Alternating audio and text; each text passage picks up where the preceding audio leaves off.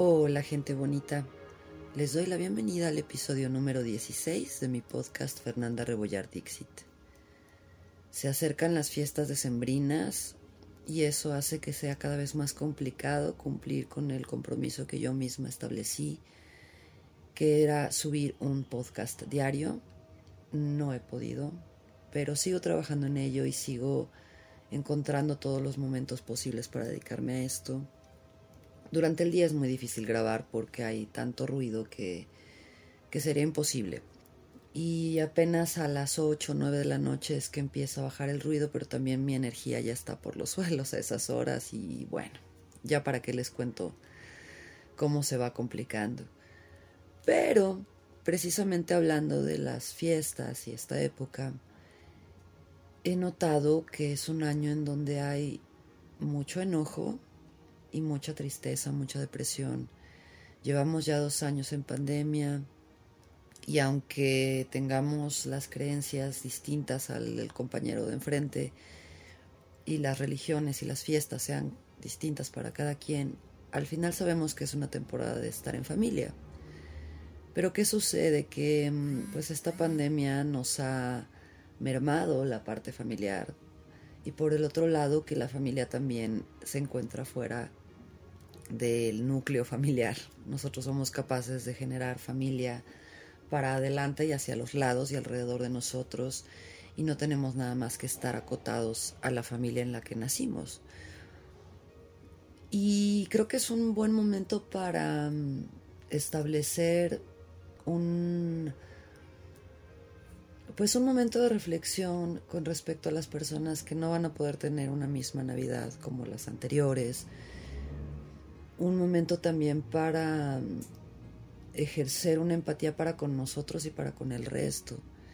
Sabemos que no le estamos pasando bien, que hay mucha gente que perdió su negocio, su trabajo, que han perdido miembros de la familia y que la situación emocional y la búsqueda espiritual cada vez se vuelve más dolorosa. Entonces, son temporadas muy fuertes. Y pues nada, quiero, quiero invitarles a que compartan un poco de, ese amor que estamos trabajando entre todos con el prójimo. Que tratemos de no enfadarnos tanto, de no estallar en ira. No ha sido fácil tampoco para mí. Pero también pienso que al hablar de los procesos espirituales y de sanación y de salud emocional y todo esto, podemos asumir muy fácilmente que una vez que empiezas a trabajar en eso ya no vas a tener crisis y vas a ser una persona perfecta. Pero no es así. Lo cierto es que no es así. Mientras más profundizas en tu ser, pues más cosas vas encontrando y más cosas vas teniendo que sanar. Y se va volviendo un proceso muy profundo, pero lleno de baches. Y hoy estaba reflexionando con respecto al tema que quiero platicar con ustedes el día de hoy, que mm, tiene que ver precisamente con los procesos de trabajo en uno mismo. Estas corrientes modernas em, que involucran pues ciertos grados de coaching y ciertos cursos de superación personal y demás que tocan la parte espiritual y que quieren hacernos creer que es un asunto espiritual, pues lo cierto es que nos están vendiendo una pildorita que no es mágica y que no funciona así. La mayoría de estas cosas te dan el remedio como que tienes que entender que tú eres un ser integral y que mientras tú creas en lo que manifiestas lo vas a manifestar y entonces te vas a volver millonario o vas a quitarte esa enfermedad porque tú tienes que entender que tú eres y tú creas y tú manifiestas y el universo te da y bueno, a ver, sí, ok. Todo eso suena muy bonito, pero creo que el gran error es que se brinca a esa conclusión y ya. Y se espera que haciendo este tipo de pensamientos positivos y de cambios en bla, vas a poder obtener eso que tanto anhelas, pero lo cierto es que el trabajo que conlleva llegar a esas conclusiones para después desecharlas y buscar tu propia verdad, pues es mucho más profundo. Pienso que mm, es un proceso bien íntimo y bien personal, que eso no quiere decir que nadie te pueda ayudar, pero que no te lo pueden resolver con un curso de estos que te prometen como soluciones mágicas y que tú vas a cambiar tu mentalidad y todo. Claro que viene de un cambio de mentalidad, pero como pudieron haber escuchado en todos mis podcasts hasta ahora, tiene que ver con un proceso de estudio de uno mismo, de saber dónde está sucediendo algo que a mí no me gusta, en mi entorno, en mí, cómo yo interactúo con eso que sucede que no me gusta, cómo lo puedo cambiar. Vamos, es un proceso tan largo tan corto como tú decidas, que te puede tomar toda la vida, unos años, unos meses, pero que al final requiere de estar consciente de uno y de que uno no está solo, de que estamos en una comunidad, en un entorno, en un planeta, con otros seres que también tienen conciencia y decisiones y que no podemos nada más hacer las cosas como nosotros queremos sin importar a los demás porque yo soy un ser consciente que manifiesta y el universo responde ante mí.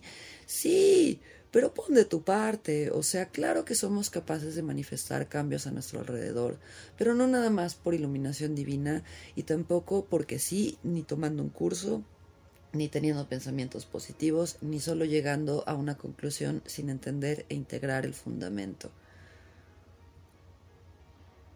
Pienso que es un tema bien jabonoso, ya me metí en, un tema muy complicado, pero mm, pienso que le tenemos mucho miedo al trabajo interno y al trabajo intenso con nuestro ser interno, que queremos soluciones rápidas y fáciles y es como quiero aprender a sumar y a restar y vas a un curso en donde te dan una calculadora y te dicen con esa calculadora vas a aprender a sumar y restar.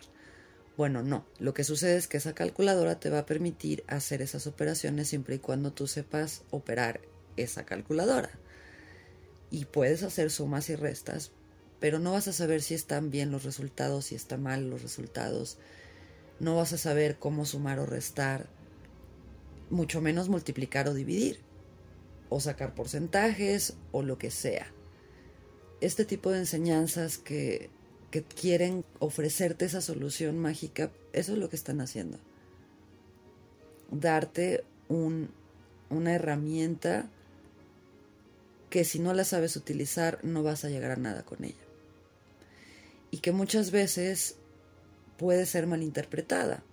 Porque además estoy hablando muy a la y se va de los cursos de y esta nueva era.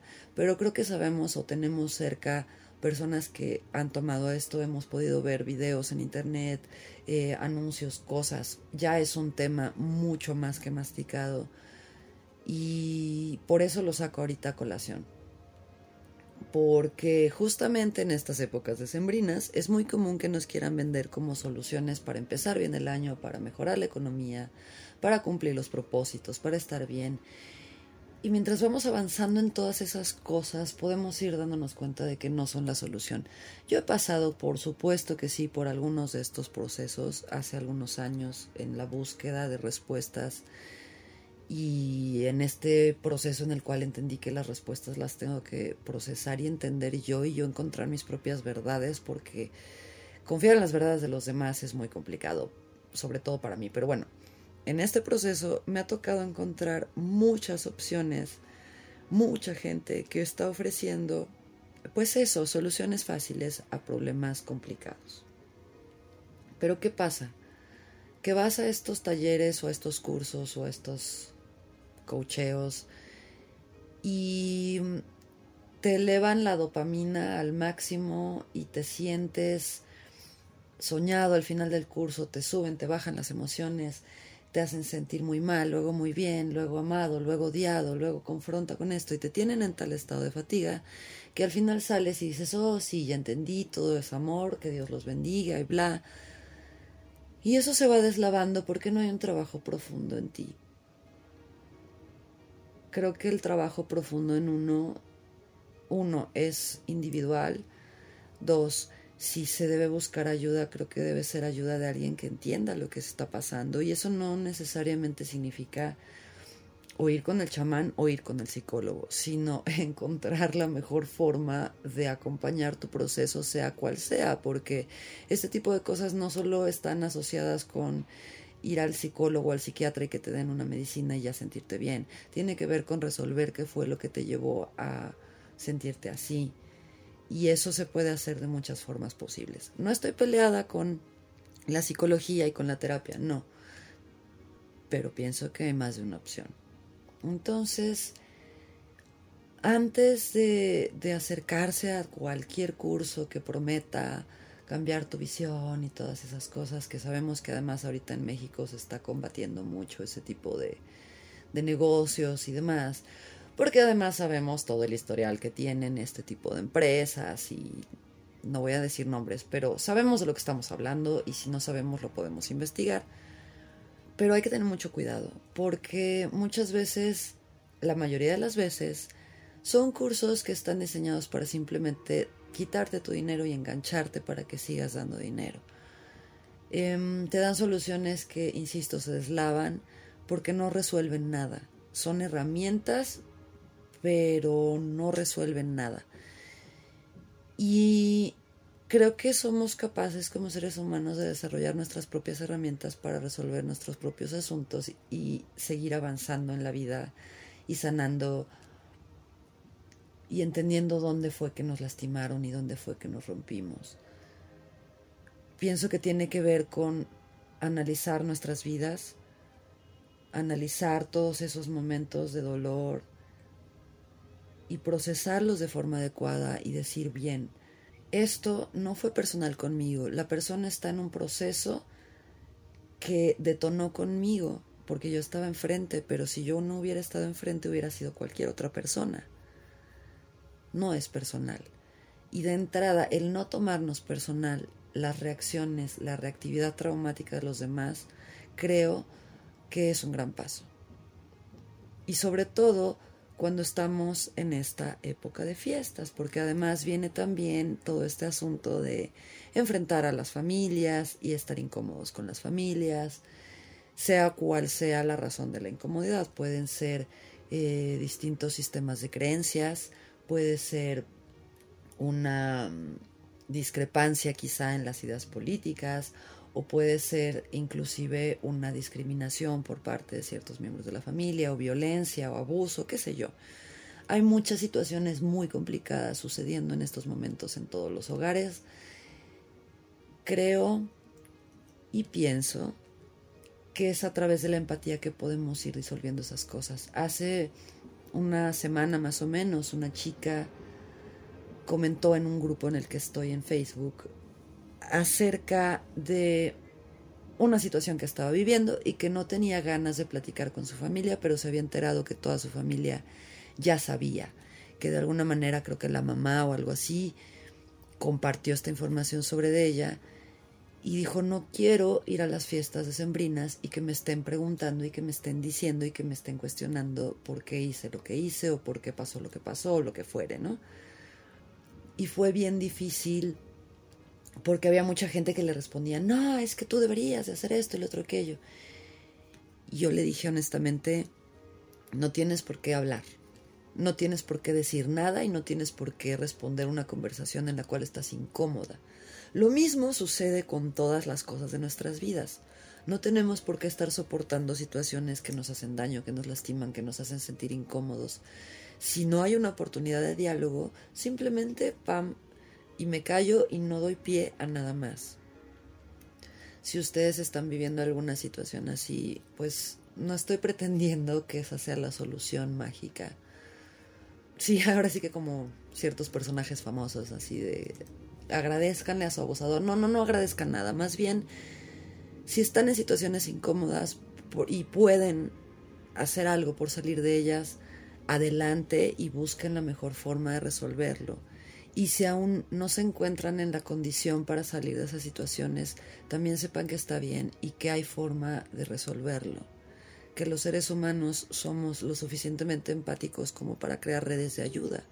Eso también significa que podemos acercarnos a gente que a lo mejor son desconocidos y que nos pueden brindar una mano, una ayuda esto no quiere decir tampoco que ya con tener una actitud positiva y todo se va a calmar toda la situación y vamos a poder eliminar la violencia y el abuso. No, obviamente no.